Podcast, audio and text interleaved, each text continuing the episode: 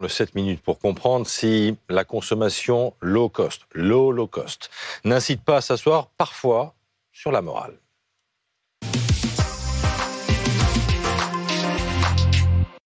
On en parle avec Pascal Ebel, directrice associée chez Seaways, experte de la consommation. Bonjour et merci d'être avec nous.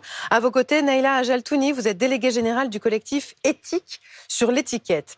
On voulait parler de tout ça avec vous ce matin parce qu'on a été euh, étonné de l'influence dingue devant cette boutique éphémère ouverte vendredi à Paris par euh, l'enseigne chinoise Chine, qui normalement n'est que sur Internet et qui ouvre ce qu'on appelle des, pop-up stores, des magasins éphémères, quatre jours d'ouverture et des files d'attente interminables depuis vendredi aux abords de, ce magasin parisien où se sont rendus Maude Petit-Jovet, Juliane Roland, Valentin Rivolier et Blandine Dalena. On regarde leur reportage avant de vous entendre. Ces derniers jours, une interminable file d'attente s'est formée dans le Marais à Paris.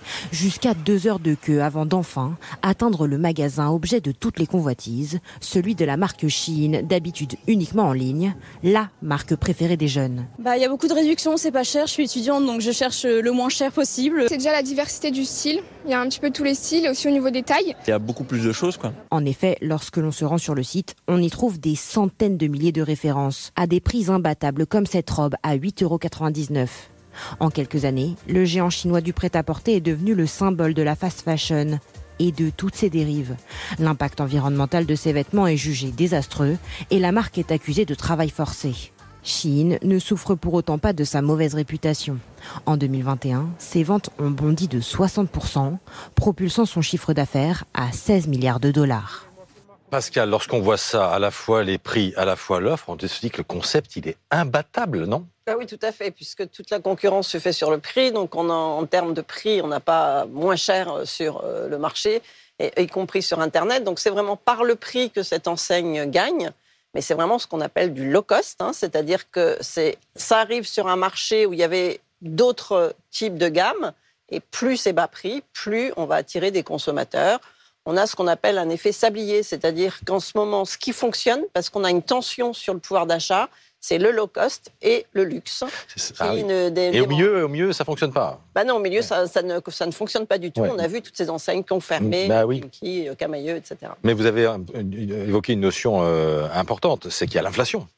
Et donc, pour beaucoup de, familles, eh ben, il faut essayer de faire des économies. On commence à les faire peut-être par là aussi. Oui, tout à fait. Alors, quand même, il faut ajouter que le secteur de la mi-bande ne se porte pas bien du tout. Hein. On est euh, à moins 5% en volume par rapport à avant Covid. Mhm. Euh, mais euh, pour ceux qui ont besoin de s'habiller, donc notamment sur le marché des adolescents. Hein, euh, on grandit, donc on a besoin de s'acheter des vêtements, même si au bout de trois lavages, euh, c'est à jeter, mm. euh, on, ah achète quand même. la qualité est pourrie, il faut bien dire la qualité n'est pas bonne, mais ça fait l'usage d'avoir un, vêtement, comme on l'a vu dans le reportage, qui est ah, je peux vous dire quand vous avez change, qui est différent. on a des adolescentes à la maison, c'est difficile, difficile de résister.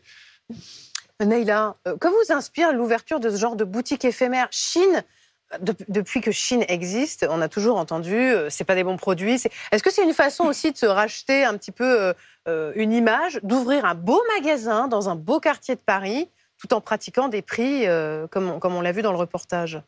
Oui, je pense que ça fait tout à fait partie de la stratégie de, gain en respectabilité qu'essaie de développer Chine, parce que depuis quelques mois, après être passé euh, sous les radars pendant plusieurs années, eh ben, son modèle est extrêmement décrié, à la fois pour ses impacts environnementaux, des dégâts considérables qui va euh, accroître en fait quant à l'impact de la mode, mais aussi aux conditions de travail déplorables qui permettent d'arriver à un tel niveau euh, de prix. Et c'est pas étonnant aussi, enfin, qu'il s'installe dans une zone assez, voilà, plutôt riche et très commerçante, euh, très commerciale à Paris, euh, pour justement gagner cette, cette, cette respectabilité. Puis simplement, je voulais dire aussi que Chine, c'est vrai que c'est vraiment une stratégie prix, mais c'est aussi le produit d'une stratégie marketing très agressive qui cible évidemment les jeunes, euh, à travers les réseaux sociaux, à travers les influenceurs. Donc il y a vraiment un modèle économique qui passe aussi par la consommation à outrance. Mais compte tenu de tout ce que vous dites, à la fois en termes de, de qualité, de conditions de production sur lesquelles vous allez revenir, Comment se fait-il que ça passe sous les radars? Ça passe sous les radars parce, que sur le web on peut le comprendre parce que voilà. Mais un magasin physique voilà qui vend des, habits produits par des enfants hein, je crois que vous, pouvez nous, raconter ça aussi hein. oui qu'est-ce qu'on sait de, la façon dont sont produits les, les, vêtements sur Chine? Alors, c'est toujours difficile d'aller enquêter euh, en Chine. Et puis, on a évoqué la question de travail forcé des Ouïghours, qui, est probable, en fait, hein, dans, ces, dans ces usines, mais qui est extrêmement difficile à documenter. Ce qu'on sait toutefois, c'est que euh, c'est vrai que la marque indique que les, travailleurs gagnent un peu le double du salaire euh, minimum local dans ces, dans ces petites myriades de fournisseurs qu'il fait travailler pour produire ses vêtements. Mais c'est au prix de 12 à 14 heures de travail par jour, donc ça fait 90 heures par semaine. ce sont des travailleurs qui travaillent sans contrat, donc sans protection sociale, euh, et euh, avec une pression extrême sur les coûts, les conditions de, production à travers voilà, une myriade de petits producteurs, de petits euh, fabricants. Mm. Ils vont tester des produits. Il n'y a pas une grande usine Chine. En Absolument. Ils vont tester des produits avec des centaines de milliers de références quasiment en même temps sur le site et ensuite les déployer, les, les, les, les développer. Et ça passe sous les radars parce qu'aujourd'hui, on n'a pas en fait de régulation assez contraignante pour interdire ce type de modèle. Pardon. On, pensait que cette nouvelle génération, elle était euh, intéressée par l'impact environnemental, par euh, l'impact mm. social. Ça veut dire que le prix écrase tout, en fait? Alors évidemment, dans la population des jeunes, on a plusieurs types de clientèle. Et en effet, euh, on a, alors c'est que 20% hein, des jeunes de 18-24 ans qui ont acheté du Shine depuis le début de l'année. Mais on a ceux qui ont peu de moyens et qui, en effet, euh, n'achètent pas beaucoup au global et ceux qui sont euh, plus de l'autre côté, plus, euh, plus réfléchis et qui vont acheter que des vêtements mm. d'occasion. C'est-à-dire qu'on a ceux qui refusent d'acheter du neuf. On a vraiment ça du côté des plus jeunes qui, en effet, sont beaucoup plus sensibles au changement climatique et aux enjeux écologiques. Et c'est un petit peu cette polarisation. Et ces jeunes-là, ils vont sur des sites de seconde main, type Vinted. Tout à fait. Voilà, on est vraiment le pays d'Europe où, quand on pose la question dans une enquête, qu'est-ce que vous préférez, un vêtement neuf pas très cher ou un vêtement d'occasion. La moitié des Français vous disent qu'ils préfèrent un vêtement ah d'occasion dans une enquête européenne où il y a seulement 36% des Européens qui vont répondre qu'ils préfèrent d'occasion. Donc on est très axé sur euh, les achats d'occasion. Il faut quand même dire aussi qu'on est le pays d'Europe qui consacre le moins d'argent à l'habillement. En fait, ah. hein, on ah est vraiment dans, dans une économie, c'est pas ce qui fait rêver le plus les mm. Français. On s'est détaché de, de ces achats de vêtements. Mais je voudrais qu'on revienne sur la régulation. Il n'y a pas moyen de, réguler tout ça. Je crois qu'il y a une directive européenne qui est attendue sur ce qu'on appelle le devoir de vigilance, c'est ça, Naïla? Euh, oui, absolument. cette, directive, elle vient d'une loi française pour laquelle la France a été, française, a été pionnière, euh, qui a été adoptée en 2017. C'est l'effondrement du Rana Plaza, cet immeuble au Bangladesh qui a conduit à la mort de 1138 ouvrières de l'habillement, qui était déjà un choc et qui qui aurait dû être un point de non-retour, en fait, dans cette dérégulation, dans cette impunité mm. dont bénéficient les, multinationales. Et on a poussé l'État français à adopter cette loi. Ça devient aujourd'hui une directive européenne sur le devoir de vigilance. On est en pleine négociation.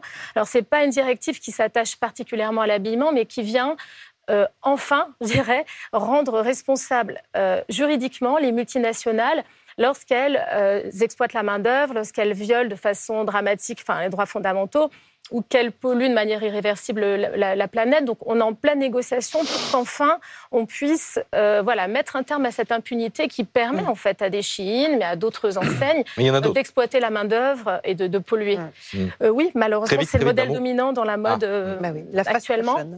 La fast fashion, hein, c'est arrivé avec euh, euh, Zara, H&M, Primark, avec en effet cette, cette incitation par le prix, mais ce sont aussi des modèles économiques. Enfin, on a des générations qui sont habillées autrement, et aujourd'hui, on a laissé proliférer ces modèles.